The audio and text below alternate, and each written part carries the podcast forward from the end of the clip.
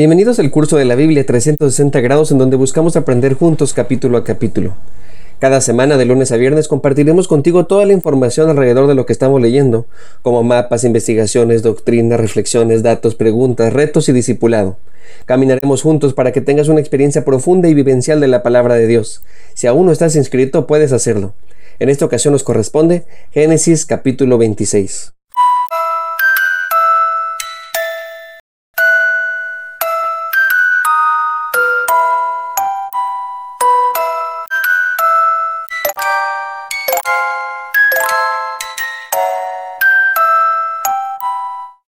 Este capítulo es enteramente dedicado a Isaac. A diferencia de Abraham y Jacob, su historia es muy breve. El autor nos relata algo muy parecido a lo que sucedió años atrás con Abraham. La historia es tan similar en muchos sentidos que se hace necesario explicarnos que la hambruna por la cual tiene que viajar Isaac es distinta a la primera. Al igual que su padre, Isaac tiene que moverse para sobrevivir, y del mismo modo también llega al mismo lugar, en Gerar, en donde el rey es Abimelech. El texto dice que allí estaban los filisteos. Sin embargo, gracias a los expertos, sabemos que los filisteos en esta época aún no habían llegado a ese lugar. Ellos llegarían muchos años después, por lo que entendemos que se trata de una contextualización por parte del autor para el público que está dirigido a su escrito. Muchos predicadores hacemos eso. Utilizamos referencias actualizadas para poder aterrizar mejor las enseñanzas. Les pongo un ejemplo. La Biblia dice que la fe sin obras está muerta. Una referencia que podemos utilizar es decir, una fe zombie. Una fe que parece viva, pero en realidad, como dice la escritura, está muerta.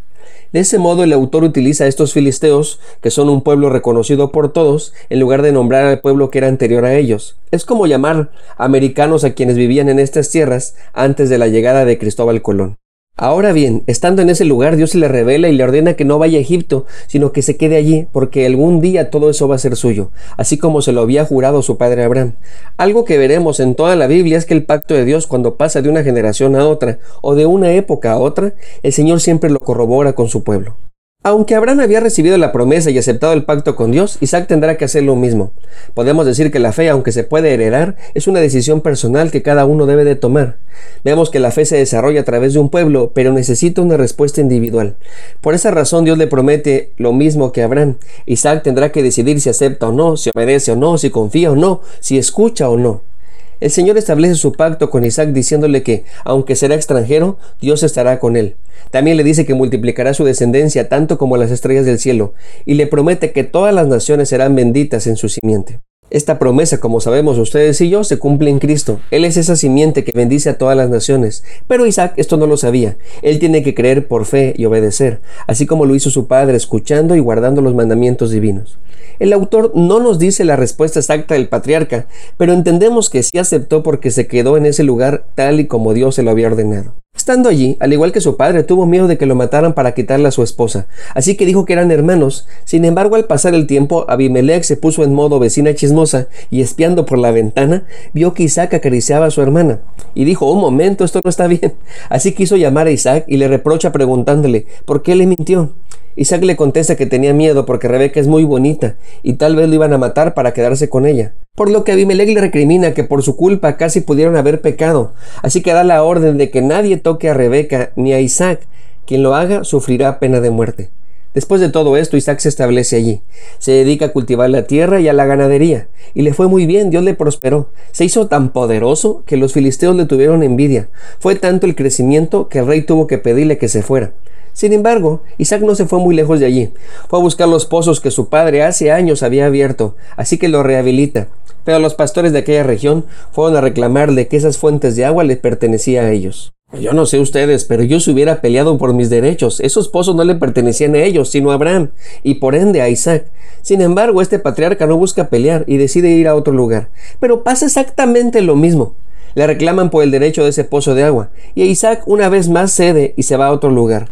Finalmente encuentra un pozo en donde nadie le reclamó y reconoció que Dios estaba con él. Es padre saber que a pesar de las injusticias que podemos vivir, Dios siempre nos acompaña y nos bendice.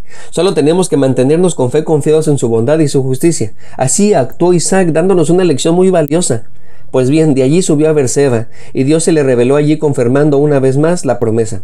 Le dice que no tenga miedo, que él va a ser prosperado y bendecido con mucha descendencia, y le explica que esto no depende de Isaac, sino totalmente del amor de Dios. En respuesta, Isaac construye un altar para Dios y decide establecer allí su campamento. Esta historia me recuerda lo que dicen en mi rancho. Dios no te pido que me des, sino que me pongas donde hay. Vemos que Isaac se esfuerza una y otra vez. Es un héroe de fe que no se rinde. Muchos de nosotros nos quedaríamos en el primer pozo llorando y quejándonos de lo injusta que es la vida. Tal vez algunos pocos llegarían al segundo pozo, pero de igual forma al no realizarse sus planes se rendirían probablemente pensando, esto no es la voluntad de Dios. Solo los héroes de fe no se rinden, siguen adelante confiando en que Dios les bendecirá más temprano que tarde. Estos no se detienen por nada porque se aferran a las promesas de Dios. Sin embargo, quiero que notemos que Isaac ni siquiera se conforma con ese tercer pozo, sino más adelante hace un pozo más. En la vida tendremos muchos obstáculos que vencer, quizás más de cuatro, pero grábate esto en tu corazón, Dios está contigo. Repítetelo a ti una y otra vez, Dios está conmigo. No se trata de un mantra, sino de una realidad. Pero Dios sabe que como somos olvidadizos, por eso una y otra vez tiene que confirmarnos su promesa. Así que no te rindas, Dios está contigo. Ahora bien, después de establecerse en aquel lugar, el rey Abimelech fue con el capitán de su ejército para visitar Isaac. Nuestro patriarca, por supuesto, se extraña de la visita. Ese rey lo había corrido de sus tierras y ahora viene a él, así que le pregunta para qué ha ido.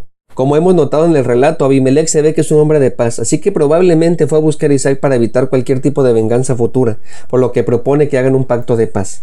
Isaac acepta sin problemas y para sellar el convenio hacen un banquete como símbolo de la alianza. Para cerrar esta historia, el autor nos dice que sus siervos finalmente encontraron agua, lo que nos habla de la bendición de Dios. Se trata de un final feliz. Como podemos ver, son prosperados, viven en paz, tienen suficiente suministro de agua, tienen alimento, así que todo indica que la promesa de Dios sigue adelante sin inconvenientes. Pero como dice el dicho, cuando noviembre acaba, el invierno empieza. O como dirían en la serie de Juego de Tronos, The Winter is Coming.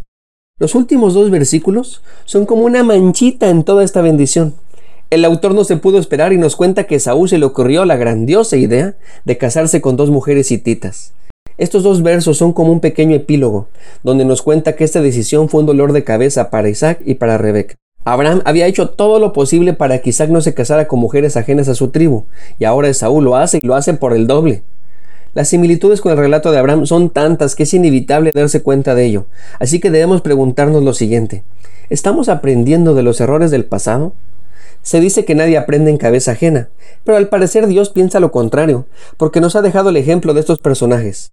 Cuando iniciaba la pandemia, mi pastor compuso un cantor en donde se preguntaba, ¿aprenderemos? Se trataba de una reflexión a no ser los mismos, de aprender de nuestros errores, a ser más unidos, solidarios, más humanos. Ya han pasado casi dos años, así que la pregunta es, ¿hemos aprendido? ¿Estamos aprendiendo de los errores del pasado? Soy el pastor Alex Cunillé. Dios te bendiga, que tengas un lindo día. Si Dios nos da permiso, nos vemos en el siguiente capítulo.